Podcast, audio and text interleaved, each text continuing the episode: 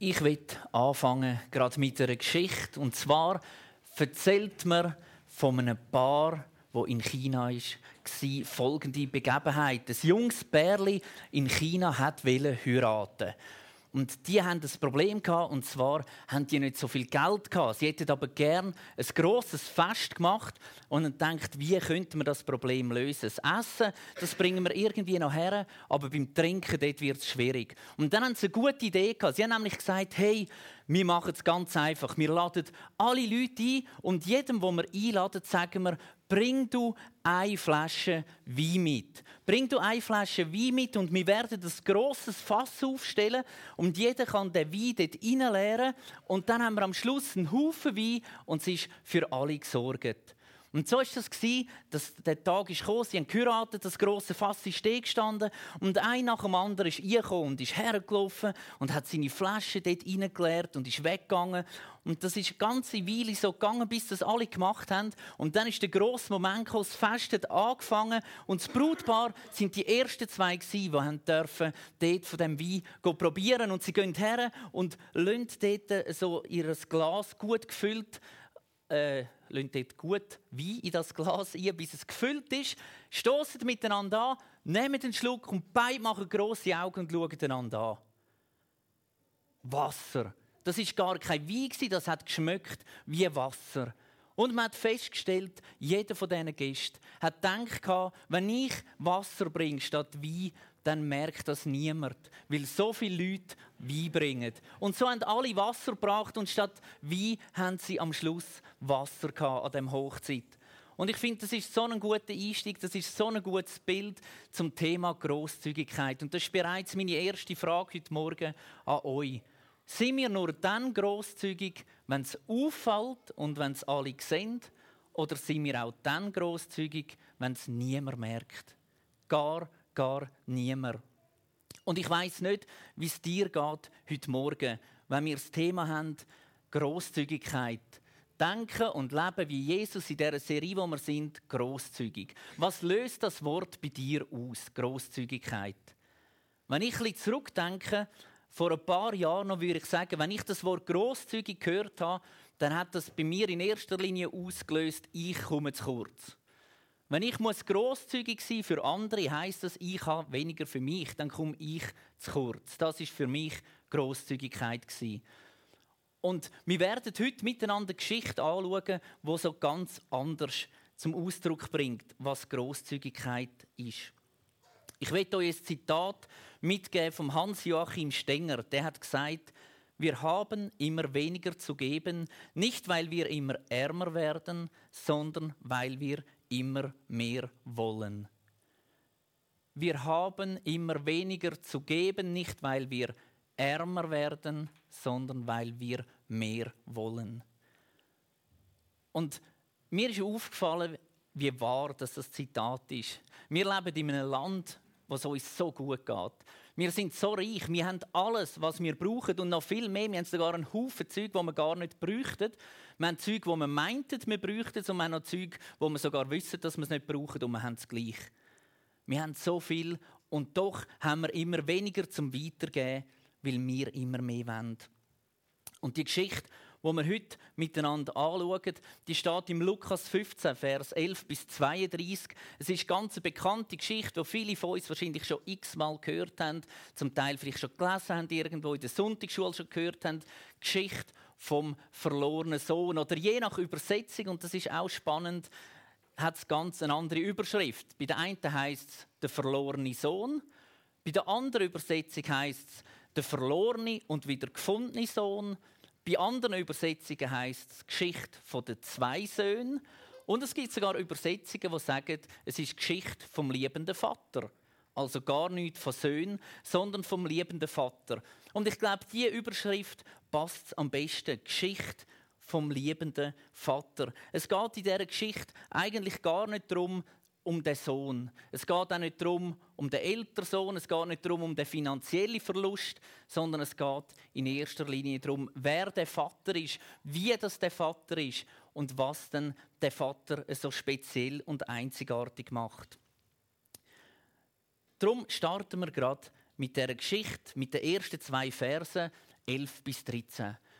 Und Jesus erzählte ihnen auch folgendes Gleichnis. Ein Mann hatte zwei Söhne. Der jüngere Sohn sagte zu seinem Vater, ich möchte mein Erbteil von deinem Besitz schon jetzt haben. Da erklärte der Vater sich bereit, seinen Besitz zwischen seinen Söhnen aufzuteilen. Einige Tage später packte der jüngere Sohn seine Sachen und ging auf Reisen in ein fernes Land, wo er sein ganzes Geld verprasste. Ganz kurze, einfache Geschichte zum Start. Zwei Söhne, der eine sagt zum Vater, gib mir das Erbe schon jetzt, ich mag nicht warten, bis du stirbst geht davon, verprasst alles. Kurz zusammengefasst. Was ganz wichtig ist zu wissen, im Vers 12 heißt es, da erklärte der Vater sich bereit, seinen Besitz zwischen seinen Söhnen aufzuteilen. Das heißt, nicht nur der Jünger hat seinen Teil bekommen, sondern auch der Älter. Der Vater hat also seinen ganzen Besitz, den er hatte, aufteilt. Und was ebenfalls wichtig ist zur damaligen Zeit, bei dem Erbrecht, wo dort geholt hat, ist so dass der ältere Sohn zwei Drittel bekommen hat und der jüngere ein Drittel. Also der ältere Sohn hat doppelt so viel bekommen wie der jüngere und der jüngere ist dann losgezogen und ist ins Ausland gegangen, weit, weit fort und hat dort sein Geld verprasst. Was ganz spannend ist, ist, der Vater da am Anfang von der Geschichte, er ist eigentlich der große Schweigsame. Er sagt nichts. Wir lesen nie nicht. Der Vater hat Einwände gehabt, hat gefragt, wieso willst du denn das? Macht das Sinn? Nimm doch erst mal die Hälfte, die andere Hälfte könntest du noch da lassen von deinem Drittel. Der Vater sagt nichts. Er erklärt sich bereit, er macht das, was der jüngere Sohn gewünscht hat. Und ich finde, das ist so ein gutes Beispiel und es zeigt so gut, wie unser Gott ist, wie Gott funktioniert. Gott drängt sich dir nicht auf. Gott sagt dir nicht, wie du es musst machen. Wenn du sagst, so will ich es machen, dann sagt Gott, wie der liebende Vater da, mach du. Du hast alle Freiheiten, du hast einen freien Willen, du darfst entscheiden, wie du willst. Fühl dich frei. Ich bin sogar bereit, dich zu segnen. Ich bin sogar bereit, mit meiner Großzügigkeit dir den Teil, der dir zusteht, schon mitzugeben. Er sagt nicht, das ist der Idealfall, aber er sagt, wenn das dein Willen ist, dann darfst du das machen. Du hast einen freien Willen. Und so ist Gott. Er gibt uns allen einen freien Willen. Er teilt den Besitz auf, der Vater, ein Drittel zu zwei Drittel. Und es ist wichtig, dass man das im Hinterkopf behalten. Der Ältere hat zwei Drittel bekommen. In der Geschichte geht es nachher weiter. Etwa um die Zeit, als ihm das Geld ausging, brach in jenem Land eine große Hungersnot aus. Und er hatte nicht genug zu essen. Da überredete er einen Bauern, ihm Arbeit zu geben, und er durfte seine Schweine hüten.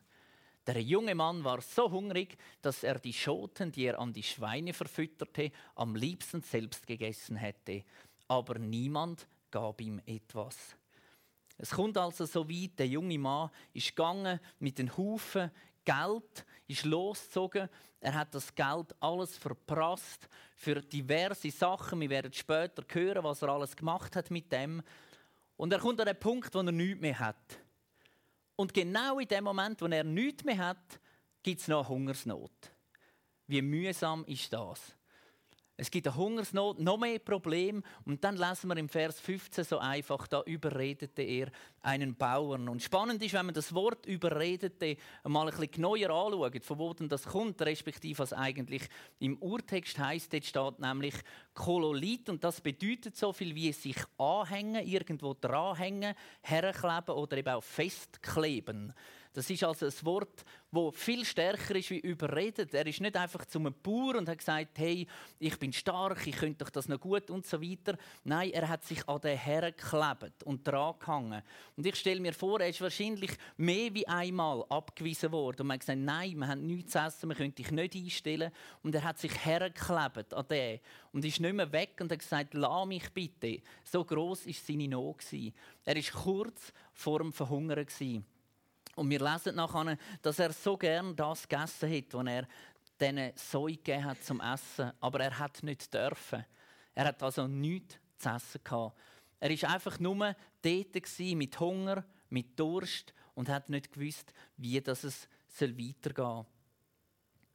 Was auch ganz wichtig ist zur damaligen Zeit, Säuhüten für einen Jude das, das geht nicht. Das macht man nicht. Das ist unterste, unterste Arbeit. Das sind unreine Tiere, mit denen wo man da zusammen ist.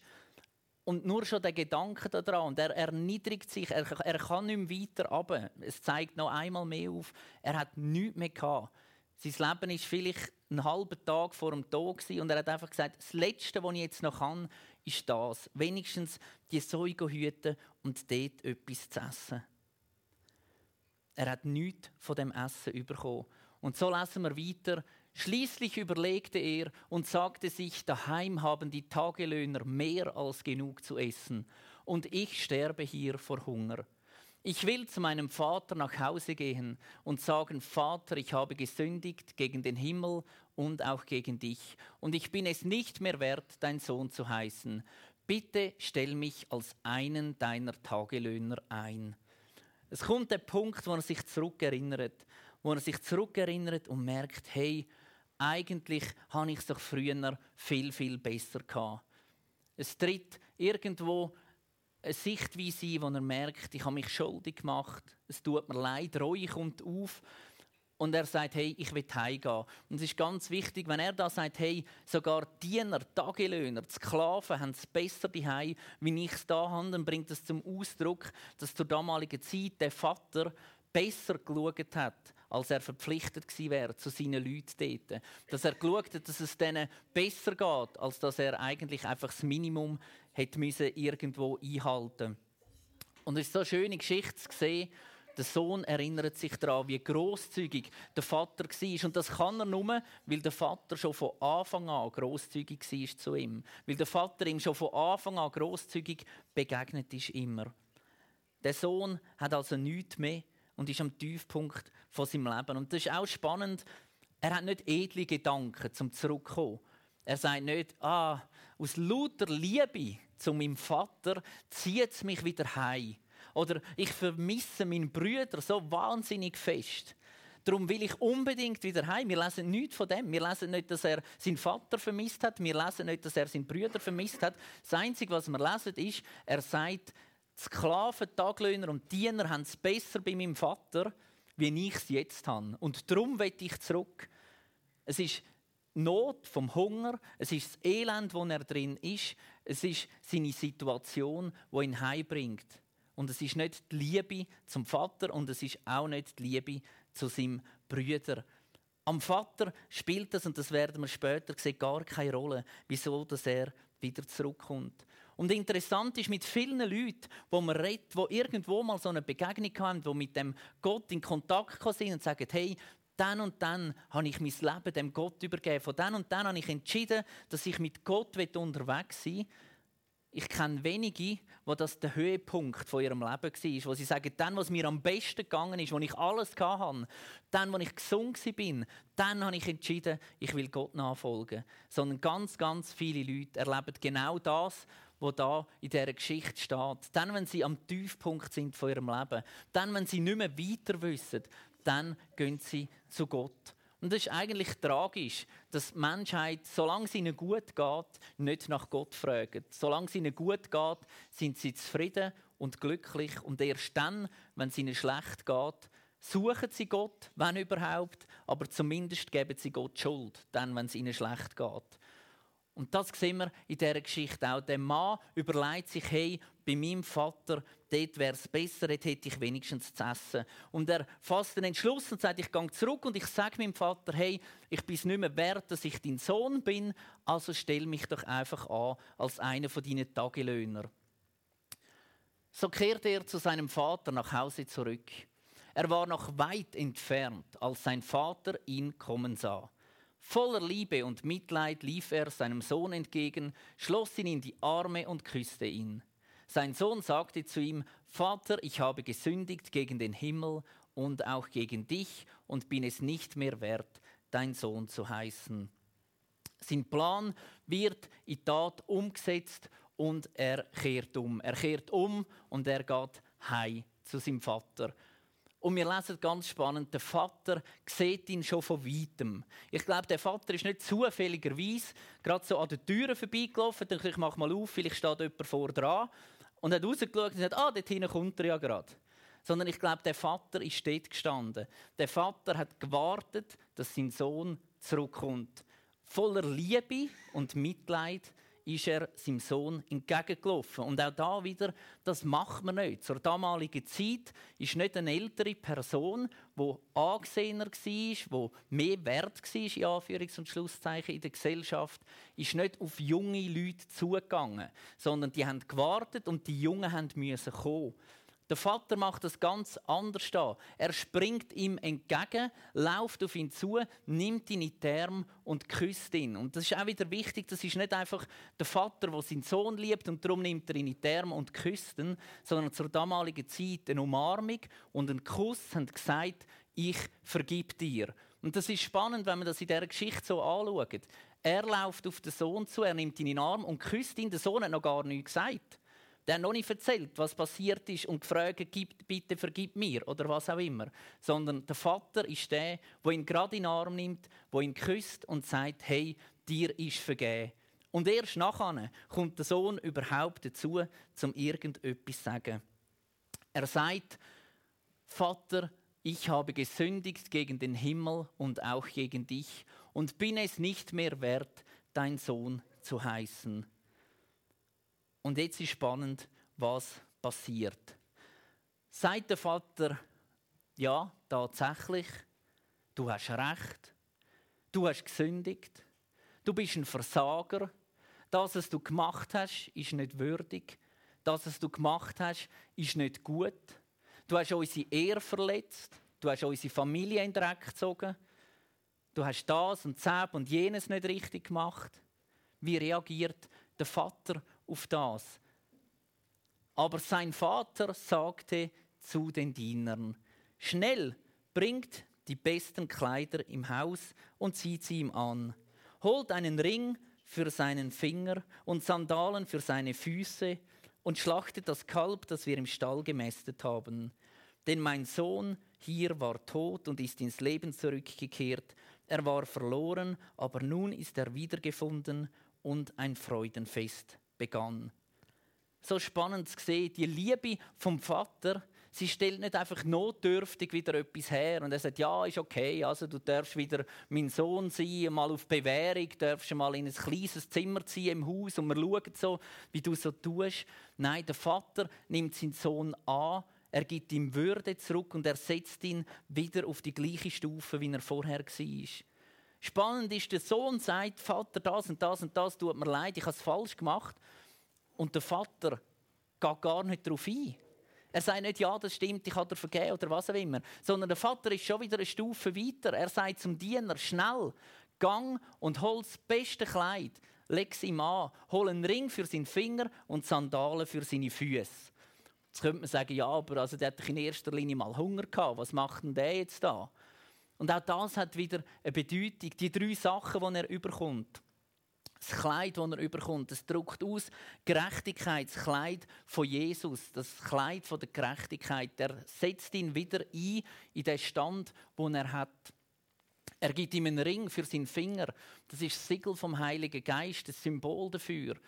Er versiegelt das in seinem Herz und sagt, hey, du bist nicht einfach äußerlich vom Kleid her gerecht gesprochen und gehörst zu der Familie. Nein, du kommst einen Ring über, Siegel vom Heiligen Geist, was sagt, du gehörst wirklich dazu. Du sollst geleitet sein und Sandalen für seine Füße, die sagen, das ist ein Symbol für, du kannst den Weg wieder weitergehen. Zusammen mit dem Vater, zusammen mit Gott. Er stellt ihn also wieder zurück in den Stand, den er vorher hatte und sagt, hey, egal was war, es interessiert mich gar nicht. Wenn du sagst, es tut mir leid, dann ist okay. Und jetzt schauen wir vorwärts. Du bist mein Sohn, gang vorwärts.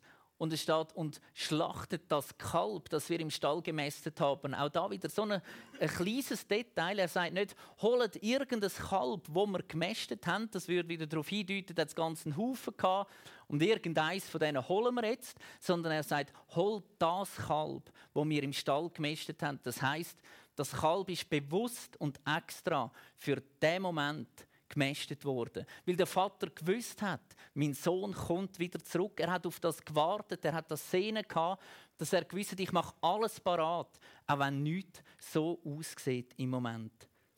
Wort von der Liebe, wo nur so dahin strömt und ein Vater, der sein Kind nie aufgibt. Nie. Ob es da ist oder nicht. Wo großzügig ist, wo darüber hinweg schaut, was für Fehler das gemacht worden sind, wo darüber hinweg schaut, was der Grund ist von der Umkehr überhaupt, wo einfach sagt, hey, du bist mein Sohn und alles, was mir ist, gehört dir. Ich nehme dich zurück in den Stand der Sohnschaft. Währenddessen, und das wird der spannende Teil von der Geschichte, war der ältere Sohn draußen auf den Feldern und arbeitete. Als er heimkam, hörte er Musik und Tanz im Haus und fragte einen der Diener, was da los sei. Dein Bruder ist wieder da, erfuhr er, und dein Vater hat das Kalb geschlachtet, das wir gemästet hatten, und gibt nun ein großes Fest. Wir feiern, dass er wohlbehalten zurückgekehrt ist. Ganz spannend da an dieser Stelle zu. Der Sohn ist dus am Arbeiten, der Ältere, merkt gar nicht, dass da eigentlich etwas läuft daheim, kommt heim und nachher fragt er einen Knecht, einen Diener, er hätte ja einfach schauen können. Nein, er fragt einen Diener, was da los ist. Und ich finde es spannend, wie der Diener prägt war vom Vater. Wie der Diener prägt war von seinem Meister wo ihn geleitet hat. Genau wie der Vater sagt er kein Wort von dem, was der Brüder falsch gemacht hat. Er sagt nicht, dein Brüder ist doch ausgezogen, hat alles Geld verprasst, hat dumm getan, bis raus und jetzt ist er wieder da und hat nichts mehr und es gibt ein Fest sondern er sagt, dein Bruder ist wieder da und dein Vater hat das Kalb geschlachtet, das wir gemästet hatten und gibt nun ein großes Fest. Wir feiern, dass er wohlbehalten zurückgekehrt ist. Er ist prägt von dem Vater, wo nicht aufs Negative schaut, sondern wo vorwärts schaut. Und es kommt der Schluss der Geschichte. Da wurde der ältere Bruder zornig und wollte nicht ins Haus gehen. Sein Vater kam heraus und redete ihm zu, aber er sagte, all die Jahre habe ich schwer für dich gearbeitet und dir nicht ein einziges Mal widersprochen. Wenn du mir etwas aufgetragen hast, und in dieser ganzen Zeit hast du mir nicht einmal eine junge Ziege gegeben, um mit meinen Freunden ein Fest zu feiern. Doch jetzt, wenn dein Sohn daherkommt, nachdem er dein Geld mit Huren durchgebracht hat, feierst du und schlachtest unser bestes Kalb. Sein Vater sagte zu ihm, sieh, mein lieber Sohn, du und ich, wir stehen uns sehr nahe und alles, was ich habe, gehört dir. Wir mussten diesen Freudentag feiern, denn dein Bruder war tot und ist ins Leben zurückgekehrt. Er war verloren, aber jetzt ist er wieder gefunden ganz etwas Spezielles, was da passiert. Der ältere Sohn freut sich nicht, sondern der wird zornig. Der wird zornig, ist enttäuscht und ganz spannend ist, er schließt sich selber aus von dem Fest, wo da stattfindet. Er schließt sich selber aus, indem er nicht eingeht. Er wäre eingeladen gewesen, zum dabei sein, zum dienen sein, aber er entscheidet selber, dass er nicht will. Und ich habe gemerkt, wie oft passiert das vielleicht auch in unserem Leben. Wir sind so nah beim Vater, wir sind so nah mit Jesus, mit Gott unterwegs. Und dann passiert etwas, das nicht so in unser Denkmuster einpasst. Und dann schließen wir uns selber aus. Dann schließen wir uns selber aus und denken, nein, so hätte jetzt das nicht laufen sollen. Verdient ist das jetzt wohl nicht gewesen.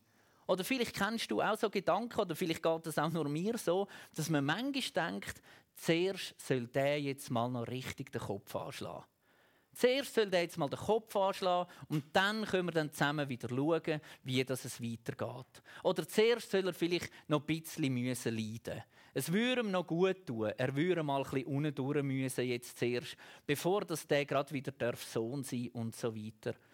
Ich weiß nicht, wie es euch geht, aber ich habe manchmal auch so Gedanken, wo ich denke, eigentlich ist es jetzt gerade mal noch gut so.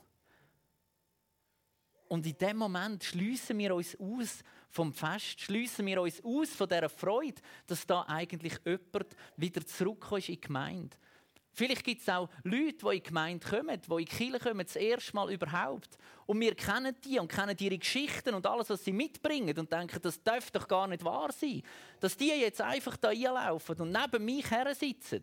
Ich, der schon seit 20 Jahren da in der Gemeinde bin und doch immer so nah und hart beim Vater war, geschafft habe, alles investiert habe und jetzt kommt er und sitzt am gleichen Ort neben mich und isst am Osterbrunch noch das Gleiche, wie ich esse. Also der hätte doch jetzt mal mit dem Brot anfangen und nicht gerade zum Zopf gehen Gedanken, die automatisch kommen, wo der ältere Sohn ganz, ganz nah an unser eigenes Leben herführen. Der ältere Sohn kann sich nicht mitfreuen. Und es kommt ganz stark zum Ausdruck auch in der Wortwahl, die er nimmt. Er sagt nämlich zu seinem Vater, er sagt, dein Sohn kommt wieder zurück. Er sagt nicht, mein Bruder ist wiedergekommen, er sagt, dein Sohn. Er distanziert sich von seinem Bruder und sagt, mit dem habe ich nichts zu tun. Das ist dein Sohn, das ist nicht mein Bruder. Und achtet darauf, was der Vater macht. Der Vater sagt nachher, hey, wir zwei stehen uns so nah, wir müssen das Fest feiern, weil dein Bruder. Er sagt ihm wieder, hey, das ist immer noch dein Bruder. Immer noch dein Bruder, egal was er gemacht hat. Und ich frage uns heute Morgen, wir, wo wir da stehen, alle Menschen, die noch nicht da sind, die Nachbarn, deine Arbeitskollegen und so weiter, die dich vielleicht morgen bereits schon wieder aufregt, wenn du wieder gehst, arbeiten oder deine Kapazität erweitert, wie man das auch immer sagen will. Er ist ein Sohn. Gott hat jeden Mensch geschaffen nach seinem Ebenbild. In jedem Mensch ist ein Stückchen von Gott drin. Und wenn er sagt, das ist mein Ebenbild, und er sagt zu dir, du bist mein Sohn, du bist meine Tochter, dann gilt das auch für alle anderen. Erben sind wir, wenn wir den Vater im Himmel angenommen haben, wenn wir nach seinem Wunsch leben, wenn wir mit ihm unterwegs sind, wenn er sein Leben darf bestimmen und unser Vater ist. Aber, aber Sohn und Tochter ist jeder. Und Gott sagt da, der Vater sagt ganz klar zu seinem Sohn, das ist dein Brüder. Das ist nicht irgendjemand. Und das Spannende ist bei diesen zwei Söhnen, wir haben es am Anfang gesehen, der Älter hat zwei Drittel bekommen, der Jünger ein Drittel. Das heißt, der Vater hat nichts mehr gehabt. Er hat alles verschenkt. Und der ältere Sohn macht ihm den Vorwurf und sagt: Nie hast du mir etwas gegeben, das ich mit meinen Freunden hätte feiern können. Er hat zwei Drittel vom ganzen Besitz. Der eine Drittel ist weg, der hat seinen Brüder mitgenommen. Das heißt, alles, was noch da war, hat dem jüngeren Brüder gehört. Und er sagt dem Vater: Du hast mir nie etwas gegeben obwohl ihm alles gehört hat. Und genauso ist es bei uns, bei unserem Leben. Jesus ist gestorben am Kreuz und Gott, der Vater im Himmel, hat alles gegeben für dich. Und so oft kommen wir an den Punkt, wo wir das Gefühl haben, Gott ist nicht wirklich großzügig mit mir. Wenn er es wäre, dann gäbe er mir doch auch noch so ein Geissli, das ich mit den Freunden feiern könnte. Dann gäbe er mir doch auch noch ein schönes Auto. Dann gäbe er mir doch auch noch ein Haus. Dann gäbe er mir doch auch noch mehr Lohn. Dann gäbe er mir, dann gäbe er mir, wenn er wirklich großzügig wäre. Und wir vergessen, er hat schon alles gegeben. Er hat gar nichts mehr, weil alles gehört schon dir. Es geht nicht mehr darum, dass er dir geben muss. Es geht darum, dass wir verstehen, dass wir einsetzen können. Das ist die Großzügigkeit von Gott. Er gibt es dir nicht erst dann, wenn du darum bittest, sondern er hat es dir schon lang, lang gegeben, bevor es dich überhaupt gegeben hat. Bevor es dich überhaupt gegeben hat, hat er dir schon alles geschenkt. Und seine einzige Bitte an dich ist, setz es doch einfach ein. Brauch es. Ist alles da. Und die zwei Brüder, die stehen so schön für die zwei Gegensätze. Der eine, der geizig ist, er hat schon alles, aber will nichts brauchen von dem. Und der andere, der einfach alles rausgibt und nichts mehr hat und verprasst und am Schluss mit leeren Händen da steht. Und ich glaube, Gott will weder das eine noch das andere. Er sagt, ich bin großzügig und ich gebe dir alles, aber verschwende es nicht. Setz es weise ein. Gib deine Liebe nicht einfach irgendjemandem, sondern setz sie weise ein. Gib dein Geld, deine Finanzen nicht einfach für irgendetwas aus, sondern setz es weise ein. Behalte es nicht einfach für dich, sondern gib es anderen, aber mach das weise. Und das Spannende ist, die Geschichte ist nicht einfach eine Familiengeschichte, sondern intern. Ich denke mir, ja, die hier früher, was die für Probleme hatten in ihren Familien. Ne? Sondern die Geschichte zeigt die ganze Menschheit auf. Gott ist gekommen, hat den Mensch geschaffen und hat mit ihm zusammen sein für alle Ewigkeit. Und seit er das gemacht hat, rennt der Mensch Gott davon. Seit Gott den Mensch geschaffen hat, ist der Mensch unterwegs, von Gott wegzulaufen. Und Gott steht wie der Vater an dieser Tür und wartet darauf und freut sich über jeden, der zurückfindet zu ihm. In der Bibel gibt es noch ganz viele andere Geschichten. Ganz viele Geschichten, wo wir lesen, die ganz ähnlich sind. Der Jona ist auch einer von denen Prophet, der weggeschickt wurde, was heisst, Gang zu einer Stadt, sagt ihnen, wenn sie nicht umkehren, ihr müsst alle sterben. Er geht über zwei, drei Umwege dorthin, kommt in die Stadt, sagt ihnen, ihr müsst alle sterben. Wenn er nicht umkehrt, dann geht er aus dieser Stadt, sitzt auf einem Hocker, so auf einem Hügel, schaut auf die Stadt ab und wird so richtig verrückt. Über alles Mögliche und Unmögliche. Und das, was ihn am meisten aufregt, ist, weil er weiß, dass wenn die Stadt jetzt sich schuldig bekennt und umkehrt zu Gott, dann wird er gnädig und großzügig sein und keiner von denen muss sterben. Und er ist Christ, er ist ein Prophet und das macht ihn so verrückt, dass keiner muss sterben von denen, weil Gott so großzügig und gnädig ist, dass Gott ihm nachher muss begegnen und ihm muss erklären, was genau das Problem ist. Und ich glaube, das ist die große Gefahr von dieser Geschichte. Es geht auch nicht nur um den Sohn, der weg ist, sondern es geht auch um den Sohn, der da ist. Die Gefahr, dass wir nicht mehr erkennen, wie großzügig unser Gott ist, wie gnädig das er ist. Und drei Punkte als Zusammenfassung zum Schluss. Der großzügige Vater, ein Gleichnis, das zeigt, wie bedingungslos seine Liebe ist. Es ist nicht an Taten geknüpft, sondern er ist grenzenlos großzügig. Auch wenn wir jetzt in die Natur schauen, die vielen verschiedenen Farben, unglaublich, wie großzügig Gott ist. Er hätte auch einfach können sagen, es ist alles grün und dann gehen die Blätter ab und dann ist alles weg. Nein, es ist alles verschiedenfarbig, verschiedene Grün, verschiedene Farben. Und wir lesen in Matthäus 5, Vers 45, Gott lässt seine, seine wärmende Sonne über Guten wie auch über Bösen scheinen. Es spielt ihm keine Rolle. Mit seiner Großzügigkeit, die ist für alle da. Die gilt nicht nur dir und mir heute Morgen oder denen, die jetzt gerade in dem Raum sind, sondern jedem einzelnen Mensch. Dem gegenübergestellt, am großzügigen Vater, ist der prassende oder der geizige Mensch, der nur auf sich schaut, der auf sich selber bedacht ist, wo Großzügigkeit vielleicht eben bedeutet, ich komme zu kurz. Wir Menschen, die so überhaupt nicht zu dem großzügigen Gott passen wollen, obwohl er doch der ist, der uns geschaffen hat. Und der einzige Weg, wie wir das irgendwo bewerkstelligen können, dass das zusammenführt, ist durch Buß, Umkehr und Rückkehr. Das Einsehen dass wir schuldig sind. Einsehen, dass der Vater großzügig ist und gnädig ist und dass wir dürfen einfach so zurückkommen. Und ich glaube, wenn wir das erleben, macht es uns auch zu großzügigen Menschen anderen gegenüber. Großzügigkeit muss nicht immer finanzieller Natur sein. Großzügig können wir auch sein, indem wir Zeit mit Menschen verbringen, indem wir vielleicht Menschen schöne oder liebevolle Worte zusprechen, indem wir einfach da sind für andere Menschen, indem wir jemandem etwas helfen, ohne dass wir etwas zurückerwarten. Großzügigkeit ist schlussendlich das anzunehmen, dass Gott für uns alles gegeben hat und aus dem heraus wollen wir weitergeben. Und ich will aufhören mit einem Zitat von Friedrich von Bodelschwing und der hat Folgendes gesagt: wir leben alle im Reiche Gottes vom Nehmen und Geben. Unser Nehmen heißt beten und unser Geben heißt lieben. Wir leben alle im Reiche Gottes vom Nehmen und Geben. Unser Nehmen heißt beten und unser Geben heißt lieben. Und das wünsche ich mir, dass wir als Gemeinde, als einzelne Personen bekannt werden, dass unser Nähe Gebet ist, Zeit bei Gott zu verbringen, zu wissen, wer wir sind und was wir haben und unser Gehen Liebe ist. Und dass wir bekannt werden als Menschen, die an den Türen stehen und Ausschau haben nach denen, die draußen sind und nicht vorwurfsvoll reagieren, sondern sie in die Arme schliessen, sagen, du gehörst dazu, du bist einer von uns, du bist genau gleich wie ich auch, du bist willkommen, du bist da, die Amen.